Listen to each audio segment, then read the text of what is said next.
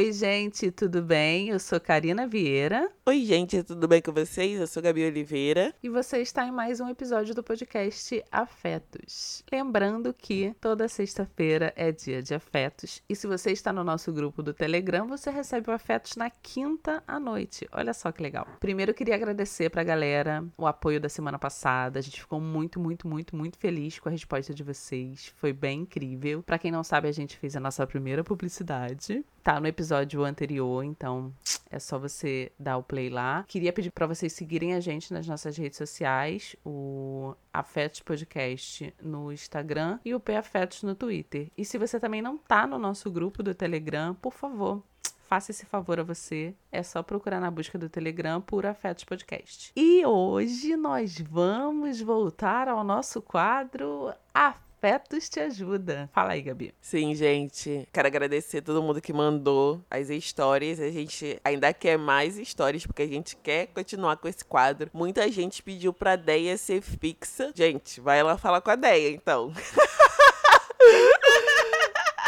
Vai lá falar, Deia. Volta pra Fetos Te Ajuda. E aí, nesse episódio de hoje, a gente selecionou três histórias. Eu acho que vai dar pra gente ler e dar pitaco sobre as três, mas se não der, a gente vai deixar pro próximo. E vamos começar, né, Karina? Porque tem muita coisa aí, tem muita história pra gente contar. Então, gente, a gente vai começar com a primeira história e a gente vai trocar o nome dela porque ela pediu. Oi, meu nome é Joana, tenho 17 anos e acabei de sair de um relacionamento de dois anos. Sim, dois anos. Queria saber se em algum momento vocês passaram pela situação de perceber que vocês possuem comportamentos tóxicos e já foram abusivos, é, abusivas, né? De diversas formas com as pessoas que vocês se relacionaram. Eu tô nesse rolê e tá sendo bem maluco e intenso. Indo da martirização pra tentativa obsessiva de reparação, culpabilização de terceiros, autorresponsabilidade, muito ódio e aceitação. É tudo ao mesmo tempo. Também eu tô sentindo que eu preciso quebrar ciclos tóxicos que não começaram em mim. Depois de muita terapia, percebi que dentro da minha família as relações de afeto se dão pela dependência e pela necessidade de se tornar útil para a existência do outro, como forma de garantir a presença daquela pessoa na nossa vida. E aí a gente já sabe, né? Isso acaba indo para outros relacionamentos. Vocês já passaram por algum processo parecido? E quando rola dependência emocional, como a gente navega num processo de cura e amor próprio, mas ao mesmo tempo sem relevar a nossa responsabilidade responsabilidade na construção dessa dependência? Como romper com padrões que limitam tanto a sua potência quanto a do outro? Socorro, podcast Afetos. Por favor, me ajuda. E, Gabi, quando a gente que é tóxica, hein?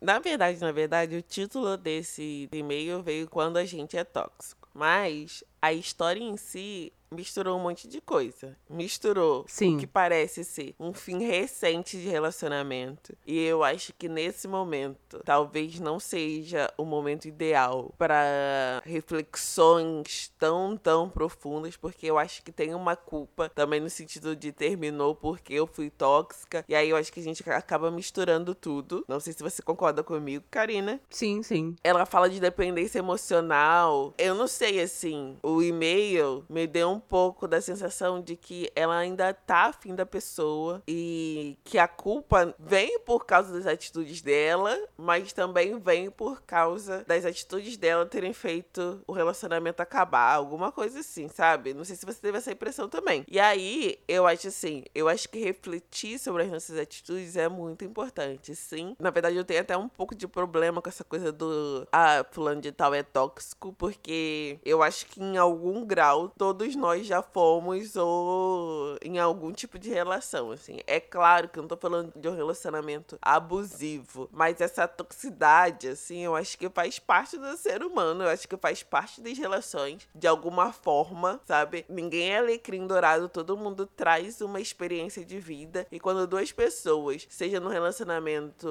afetivo sexual, seja no relacionamento de amizade, elas decidem caminhar juntas, isso gera algumas situações complexas ali de atritos. Mas eu acho sim que a gente pode perceber. A gente pode perceber que a gente manipula, a gente pode perceber quando a gente mente, sabe, pro outro. E eu não falo nem mentir só no sentido de enganar por se relacionando com outras pessoas. Não. Eu falo mentir no geral, sabe? Mentir para manipulação mesmo. Então, sim, eu já percebi em situações que eu tava ultrapassando, seja por ciúme, tentar manipular uma situação, seja por tentar controlar o outro. Mas eu acho que, pelo visto, esse foi um término muito recente e é muito difícil enquanto você ainda tá se sentindo muito ligada ao outro ou tentando talvez até voltar com a outra pessoa, conseguir ter uma análise mais não isenta, porque você, você, você viu o relacionamento, mas mais afastada, sabe? Eu acho que quando a situação esfria um pouco, a gente consegue ter uma análise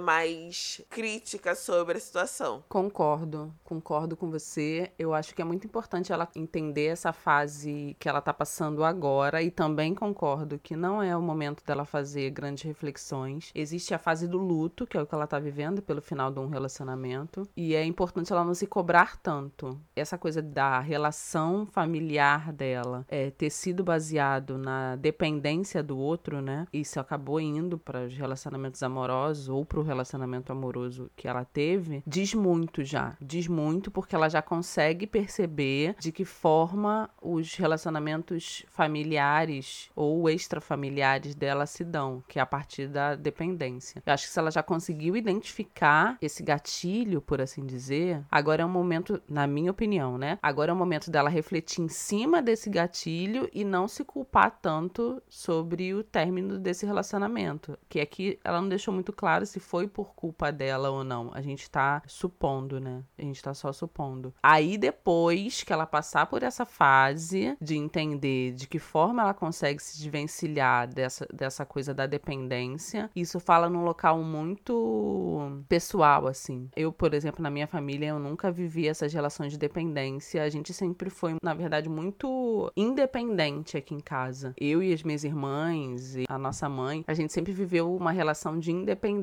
sabe? Onde a gente nunca foi amiga, amiga, amiga, mas a gente sempre teve a melhor das convivências, assim. A gente sempre foi muito dependente financeiramente da, da nossa mãe, né? Porque ela era quem colocava o dinheiro dentro de casa, ela criou a gente sozinha, mas não existia essa coisa de ficar se provando necessária o tempo inteiro. Isso nunca aconteceu. O que não me privou de viver relacionamentos nessa questão da necessidade de ser útil para o outro. Eu ainda vivo isso, sabe? Seja em relacionamento amoroso, seja em amizade, muitas vezes eu me vejo tão carente, assim, numa sensação de carência e de dependência emocional do outro, que eu fico tentando provar que eu sou necessária, sabe? E isso é muito desgastante, assim, muito, muito, muito desgastante. Porque essa necessidade de você provar para o outro o tempo inteiro requer muita força, né? Requer muito é, esforço, na verdade, é nem força. Então eu acho que nesse momento ela deveria tocar nesse ponto, sabe? Ela deveria refletir nesse ponto. O quanto a dependência dela familiar reflete nos outros relacionamentos que ela tem. E acho que ela deveria viver esse luto de fim de relacionamento, sabe? Sem se cobrar tanto, entendendo que ela é responsável por 50% desse relacionamento, o outro também tem responsabilidade, então não adianta você se cobrar tanto dizendo que ah, o relacionamento acabou por minha culpa, quando o relacionamento ele é vivido por duas pessoas. Claro que em menor ou maior grau uma pessoa é mais ativa no relacionamento, né? Tem mais voz ativa no relacionamento do que a outra, mas necessariamente você faz parte de 50% dessa relação. A totalidade do relacionamento é construído pelas duas pessoas, né? Quantas outras questões que eu acho que quando ela fala de tentativa tentativa obsessiva de reparação, culpabilização de terceiros, ódio, aceitação, afirmação de um futuro melhor, eu acho que isso dá pauta para outras problemáticas. Eu acho que ela trouxe muitos assuntos e seria necessário ela tentar focar em um de cada vez, sabe? Até para entender quais são esses processos que ela tá vivendo, assim. Mas só para reafirmar, eu acho que é necessário nesse momento ela entender essa relação de dependência familiar e como ela leva essa dependência para outros campos da vida dela para depois partir para outros assuntos, porque eu acho que são muitos assuntos interligados. Nossa, falou tudo, Karina. Não sei, assim, não sei muito, é, porque acaba que no e-mail a gente tem só uma parte. Mas ela pergunta aqui, eu tava lendo aqui de novo o e-mail dela, e ela pergunta se a gente já passou por um processo parecido em relação à dependência e a necessidade de se tornar útil para a existência do outro, como forma de garantir sentir a presença daquele outro. Não sei, assim, se tão profundamente, mas eu tenho quase que um padrão, assim, quando eu penso em relacionamento, de tentar sempre mostrar a minha utilidade na vida do outro, assim. Isso parte de insegurança, de achar que o outro vai estar com você, não pelo que você é, mas pelo que você colabora com ele. Eu acabo sempre me encaixando no lugar de suporte. Não que você não tenha que ser suporte numa relação, mas isso tem que ser algo natural, não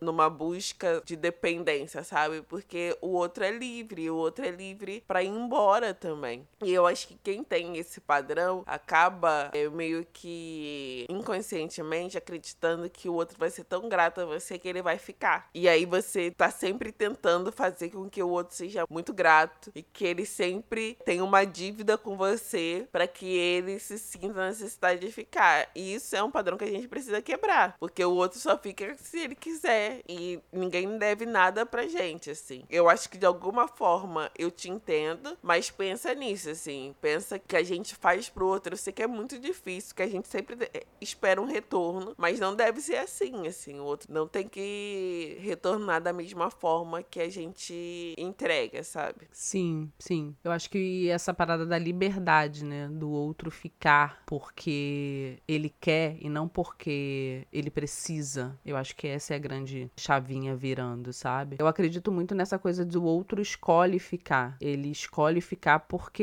ele tem a possibilidade de ir a hora que ele quiser. E ele escolhe ficar porque eu sou a melhor pessoa para estar tá com ele naquele momento. Eu acredito em escolhas, em escolhas diárias, sabe? A gente escolhe todos os dias permanecer em determinados locais, seja no trabalho, seja nas nossas relações familiares, quando elas estão muito problemáticas. E existe essa liberdade de ir ou de ficar. Eu tô falando quando existe essa liberdade de ir ou de ficar. E no final do e-mail dela, ela fala como romper com padrões que limitam tanto a sua potência quanto do outro. Eu acredito que é muito do que a Gabi falou lá no começo, assim. A gente tem essa sensação errada, né, de que somos todos alecrins dourados que não erram nunca. Eu tô falando dentro de relacionamentos amorosos, tá? Que o erro tá sempre no outro. E é muito difícil a gente olhar e perceber isso, né, que as relações elas são feitas de 50% da, nossa responsabilidade, assim, das nossas ações, do que a gente escolhe fazer, das nossas escolhas, né? Numa discussão, a gente escolhe qual palavra falar. A gente escolhe escolhe o que dizer, a gente escolhe de que forma se posicionar. Mas eu acho que essa escolha ela se dá de uma forma muito mais racional quando a gente entende quem a gente é, sabe? Quando a gente entende quais padrões que movem a gente, quando a gente entende o que a gente está levando dos nossos primeiros relacionamentos, né, que são relacionamentos familiares, para dentro dos nossos relacionamentos amorosos. E isso tudo só vem através de autoconhecimento, de você reconhecer os seus erros entender que você é uma pessoa que erra também, entender e conseguir identificar da onde vêm esses padrões, sabe? Eu falo muito que eu tenho tendência a alguma coisa. Ah, eu tenho tendência a ser controladora, eu tenho tendência a ser mais reflexiva, eu tenho tendência a três pontinhos. E eu tento também entender de que forma essas tendências elas se construíram, sabe? Da onde elas surgiram. Elas não surgiram do nada. Elas surgiram a partir de relacionamentos que eu tive tive com outras pessoas, a partir de relacionamentos que eu tive no meu seio familiar, a partir de relacionamentos que eu tive na primeira infância. Isso a gente só consegue entender depois de refletir, assim, depois de minimamente tentar se conhecer. A gente só rompe padrões depois que a gente consegue identificar que padrões são esses, né? Se a gente não identifica, como é que você vai saber que existe primeiro, sabe?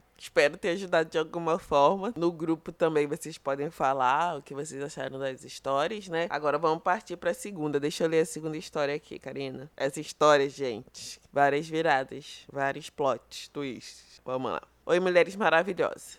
Estou tentando decidir se vou chamar a Marcela, nome fictício, para conversar pessoalmente sobre o que aconteceu com a gente. A menina está namorando ou ficando com o meu ex. Isso me machuca demais, porque antes eu tive uma relação com ela. Eu queria muito continuar amiga dela, mas tá difícil. E talvez ela não queira também. Em 2014, conheci a Marcela. E foi a minha primeira paixão lésbica. Ela falava que eu era novinha demais, mas ao longo dos anos fui ficamos várias vezes e também foi a primeira transa com uma mulher. Em 2016, comecei a namorar o Daniel, nome fictício também, e ficamos juntos por quatro anos em um relacionamento aberto. Nossa relação era ótima, tirando a parte que eu sustentava ele financeiramente e emocionalmente também. Como diz a Deia, ONG de macho.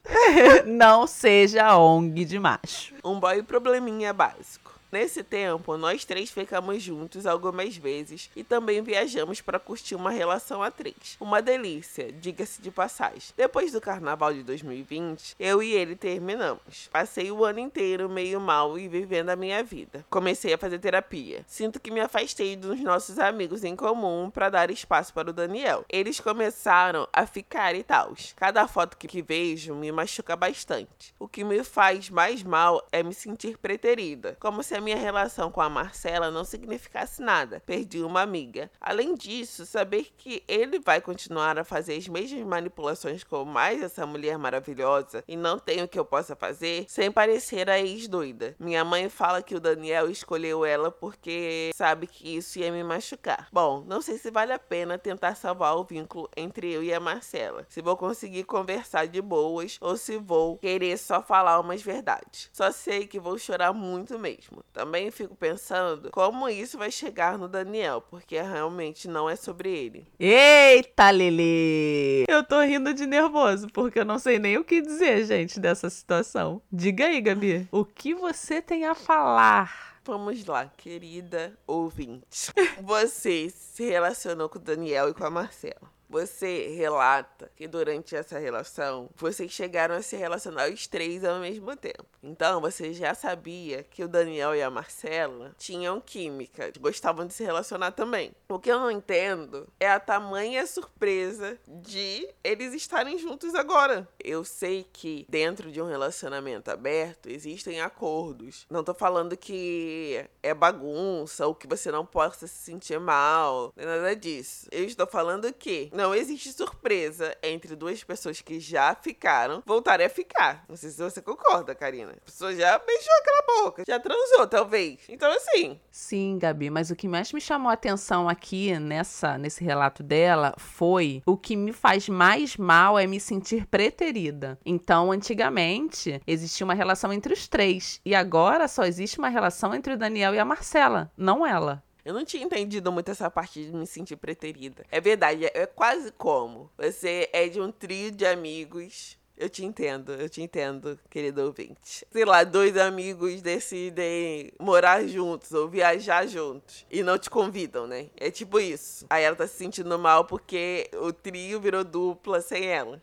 Exatamente. O trio virou dupla sem ela. E aí, certamente, se a gente pega essa relação que era um trio e agora virou uma dupla sem ela, e coloca mais o temperinho ali de que os dois estão se dando bem sem ela, e o Daniel, lembrando que Daniel e Marcela são nomes fictícios, tá, gente? E o Daniel ainda é manipulador e ela não sabe como alertar a Marcela para isso, olha só. Virou um Deus nos acuda. Você fez uma, um paralelo sobre amizade e eu lembrei de uma amizade que eu tinha. Que eu tinha, não, que eu tenho ainda. Eu era muito amiga de uma menina. Eu sou muito amiga de uma menina. E a minha amizade com ela é tão incrível, tão incrível. Eu apresentei ela pra a minha outra amiga. E hoje em dia, elas duas são muito mais amigas e vivem muito mais juntas do que eu com qualquer uma das duas. Então, assim, no primeiro momento, quando eu vi a foto delas duas também, eu ficava: caraca, meu, eu que apresentei vocês duas, como é que eu posso não estar tá aí? Como é que elas duas estão sendo felizes sem mim ali?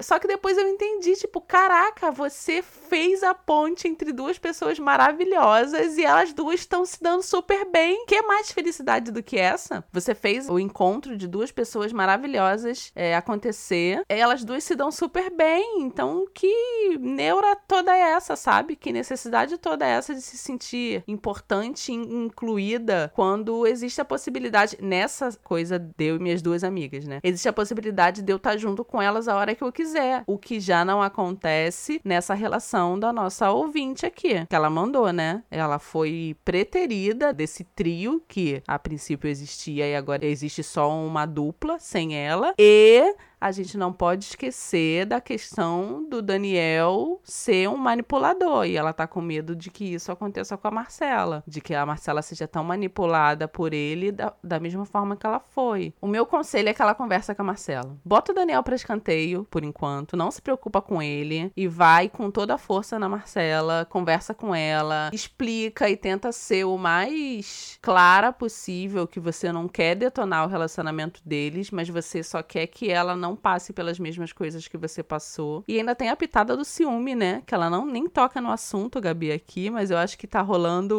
um, uma bad trip de ciúme bem grande. Pelo menos assim eu entendi, né? É, eu também acho. Assim, como meu lugar de fala de ciumenta, então posso dizer que tá rolando um ciúme aí. E eu tenho as minhas dúvidas se não é sobre o Daniel, sabe? Também. Nossa querida ouvinte bate muito na tecla, não, não é sobre o Daniel. Eu acho que é sobre toda a situação. Acho que é sobre não ser mais um trisal. Eu fico me perguntando, sério, eu queria muito saber se eles falassem para vocês serem trisal de novo, se você ia aceitar ou não. Eu não duvido que.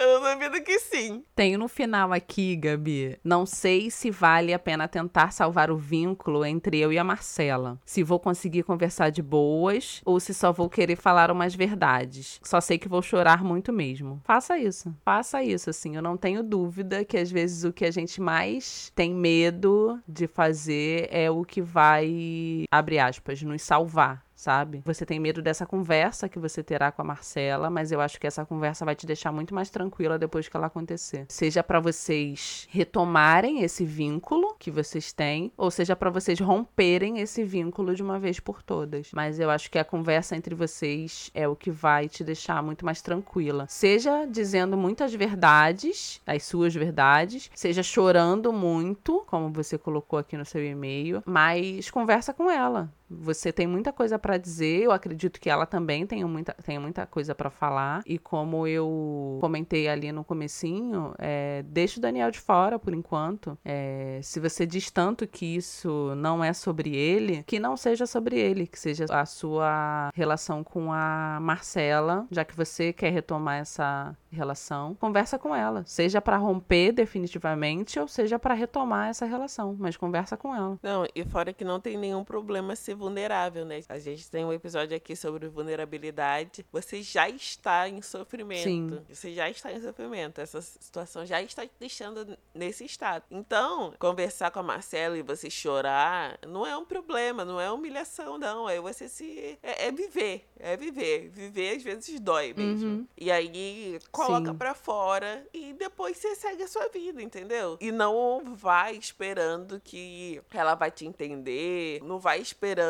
que você esteja certa, porque na verdade, não sei se existe esse lugar de certa, porque você já tinha terminado com Daniel você já tinha terminado com a Marcela. Então, teoricamente, nada impedia eles de, de, se relacionarem. Ah, é claro que a gente tem um pouco daquela ética, né, das amizades, mas cada um tem a sua própria régua. Então, nada impedia, exatamente. Então, assim, eles não precisam te achar como certa nem nada disso. Não precisam te ver dessa forma. Mas se você quer conversar, converse. Se você também não quer conversar, escreve. Pega uma folha, escreve como você está se sentindo, rasga a folha e olha para frente. Não fica acompanhando, silencia eles nas redes sociais. Não fica acompanhando a vida deles, se isso te machuca. E segue o baile. É isso. É essa parada da vulnerabilidade que você falou, né? A gente tem muito medo de parecer vulnerável pro outro, de chorar na frente da outra pessoa, de deixar com que a outra pessoa acesse alguns lugares que pra gente é de muita fragilidade, né? Mas eu acredito muito na sinceridade, assim. E mais do que você ser sincera com a outra pessoa, é você ser sincera consigo mesma. Se é isso que você quer fazer, se é o que você quer fazer é conversar com a Marcela, vá conversar com a Marcela. De preferência pessoalmente, né? De preferência cara a cara. Se dê essa oportunidade, sabe? De colocar pingos nos is, de se posicionar, ó, não gostei, porque agora eu me sinto, me senti colocada de lado, não é uma sensação boa, não é um local que eu fiquei confortável, me senti preterida. É, não sei se você quer retomar essa relação entre vocês três, ou se você quer só uma relação com a Marcela. Não sei, eu tô fazendo também suposições posições, mas para mim é muito importante que você se posicione, assim. Na a minha opinião, é de fundamental importância que você consiga se posicionar. Seja colocando para fora o que você quer, seja chorando, mas que você saia desse local de passividade, sabe? De eu estou muito mal, mas não estou fazendo nada, sabe? É isso. É, sem mais, assim, o que falar. é, a gente sempre termina o caso assim, não sei mais o que falar, mas espero ter ajudado de alguma forma. Essa ouvinte a gente nem deu nome, ela também nem se nomeou, então a gente realmente não sabe o nome dela. Lembrando mais uma vez, né, que Daniel e Marcela são nomes fictícios, então a gente também não sabe quem são essas duas pessoas. É isso, assim, é difícil. Eu achei que fosse muito mais fácil dar pitacos sobre a vida dos outros, opinar sobre a vida dos outros, mas é difícil. Agora, Karina, terceira história. Terceira e última história é uma história que eu acho que é. Ela passa pelas nossas vivências de uma forma. As nossas, minha e da Gabi, passa pela, acho que pela vivência de 99% das pessoas que escutam a gente. É uma história, a princípio, muito simples, mas que eu vou tentar desenrolar ela melhor. Ela também não se identifica, ela fala: é. Recentemente passei por uma transição capilar e só então senti aquele preconceito que infelizmente já é corriqueiro. Desde os meus 13 anos eu alisava o cabelo e quando eu fiz 23 decidi pela transição. Hoje tenho cachos 3B, é, para quem não sabe, existe uma, uma tabela de classificação e aí tem várias classificações e o dela se encaixa nessa é, 3B. Hoje tenho belos cachos 3B, mas ainda sofro calada, muito por causa dos comentários maldosos. E quando corto e aponto racismo, seja no trabalho ou entre amigos, sempre fico sem argumentos, mesmo estudando sobre os assuntos e tendo o meu lugar de fala. Situações, por exemplo, que nunca aconteceram sobre feminismo, assunto que eu defendi a minha vida inteira. A pergunta que ela fecha, o e-mail, e-mail é como encontrar a minha negritude e como defendê-la. Isso é muito complexo muito complexo, porque a sensação que eu tenho é que a gente vive numa bolha, que todo mundo pensa igual a gente e que a gente não precisa exercitar muito as argumentações que a gente tem. A gente tem as opiniões, a gente sabe muito bem sobre se posicionar sobre as questões da negritude, sobre a luta antirracista, mas quando isso fura a nossa bolha e cai no lugar comum, de muitas vezes a gente se vê agredida, eu consigo lembrar de vários episódios que eu sofri racismo e eu simplesmente estanquei. Eu não consegui responder de imediato. Eu fiquei tão chocada e tão. Chocada, eu acho que essa é a palavra. Eu fiquei tão chocada quando aconteceu que eu não consegui responder. Eu fiquei pensando sobre isso depois, eu vi o quanto me magoou e quanto me chateou, mas eu não consegui responder de pronto. É uma sensação muito difícil, assim, a gente se vê combativa o tempo inteiro. E eu também fico pensando sobre isso é, no meu ambiente de trabalho, onde eu lido com pessoas que são extremamente diferentes, que têm visões de mundo extremamente diferentes, que utiliza-se de argumentos muitas vezes que cai no lugar comum, que você fala, cara, não fala que cabelo crespo é cabelo ruim, porque isso é extremamente racista. E a pessoa, ah, não, mas eu falo isso desde que o mundo é mundo, desde eu ouvi a minha mãe falando isso, eu falo isso e isso não tem problema nenhum. E aí você senta e explica, tipo, o básico e a pessoa segue batendo o pé, dizendo que não vê problema nenhum de chamar o próprio cabelo de cabelo ruim, sabe? E às vezes a gente fica cansado mesmo, tipo, ai, tá, ok, a pessoa não quer me escutar, não é o momento dela escutar e eu não vou ficar gastando meu, meu tempo com isso. Mas ao mesmo tempo bate num local muito de caraca, se eu sou essa pessoa tão ativa, sabe? Cheia de argumentos, tão cheia de certezas, por que, que eu não consigo dialogar minimamente? Eu não consigo trocar, não consigo me defender quando eu passo por algum tipo de situação assim. É muito complexo. E ao mesmo tempo é muito cansativo a gente estar tá nesse local de o tempo inteiro a gente tem que se defender, sabe? A gente tem que se posicionar. É muito cansativo. Eu concordo demais, Karina. Eu já também passei por situações onde eu não consegui expressar minha indignação diante do racismo. Então, quando eu vi esse depoimento, eu falei: minha filha, calma, porque todo mundo já passou por isso. Até porque às vezes é uma parada que te pega de forma tão desprevenida que você você nem sabe como reagir, sabe? É tão de surpresa, você tá tão relaxado na situação que você nem sabe. Tipo assim, você nem esperava que aquilo iria acontecer. Então, saiba que todo mundo já passou por isso. Não precisa se, se martirizar, sabe? Porque é muito comum, assim. A gente não saber como reagir, até porque a gente não necessariamente tem que saber como, né? Porque, sei lá, eu acho sempre meio estranho as pessoas cobrarem de quem tá sendo oprimido uma reação super certeira, sabe? Não sei se você tem essa sim. sensação, Karina. Sim, sim. Fazendo um paralelo com o que aconteceu no Big Brother, por exemplo, todo mundo tava falando da situação que o Lucas foi totalmente humilhado pela Carol, pelo Nego Di, pelo Projota, que são as pessoas ali que estavam se destacando. Mas o que me chamou a atenção e o que sempre me chama a atenção é o silêncio de quem tá vendo e não tá fazendo nada.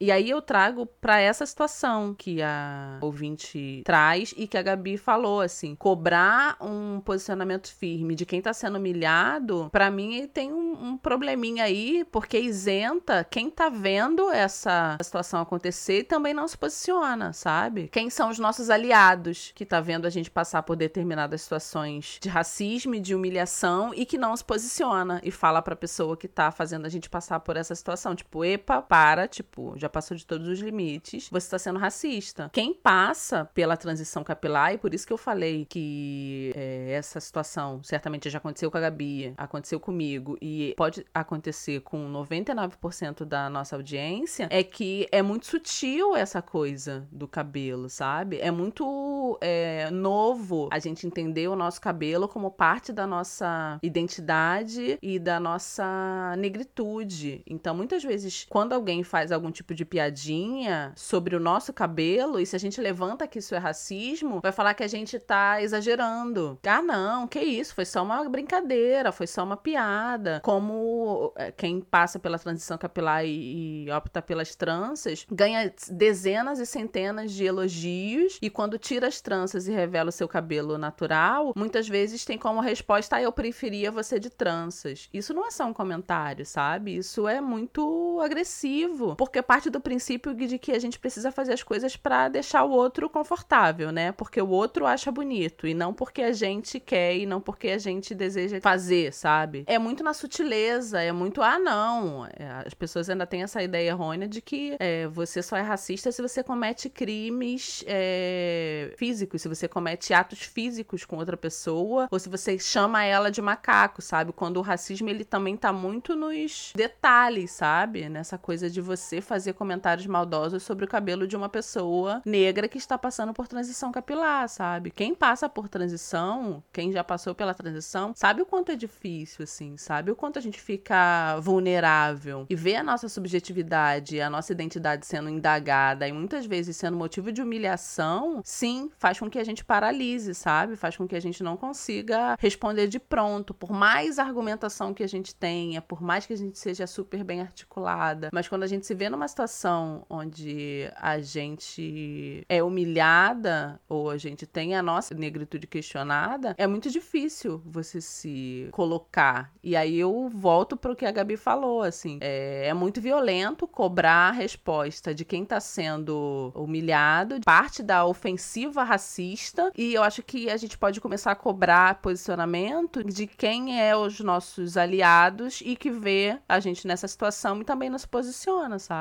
Sim, sim, eu concordo plenamente. E eu acho que no ambiente de trabalho, às vezes, acaba sendo um ambiente muito solitário também, né? Então, dependendo do local que você tá no trabalho, às vezes nem tem outras pessoas negras e tal, ou não tem nenhuma pessoa que seja, se coloque como aliado. Então, é, saiba que você não está sozinha. Muitas de nós muitas e muitos já enfrentamos situações parecidas. Eu espero que você consiga uma rede de apoio, seja dentro do trabalho ou fora dele. Persevera nessa daí, nessa transição, porque vai dar tudo certo é isso. Eu espero que vocês tenham gostado do Afetos Te Ajuda de hoje. Olha só, minha gente, não deixe de mandar histórias pra gente, tá bom? Pra gente fazer um, um outro Afetos Te Ajuda. Quem sabe com a nossa participante especial, Deia. A gente vai conversar com ela.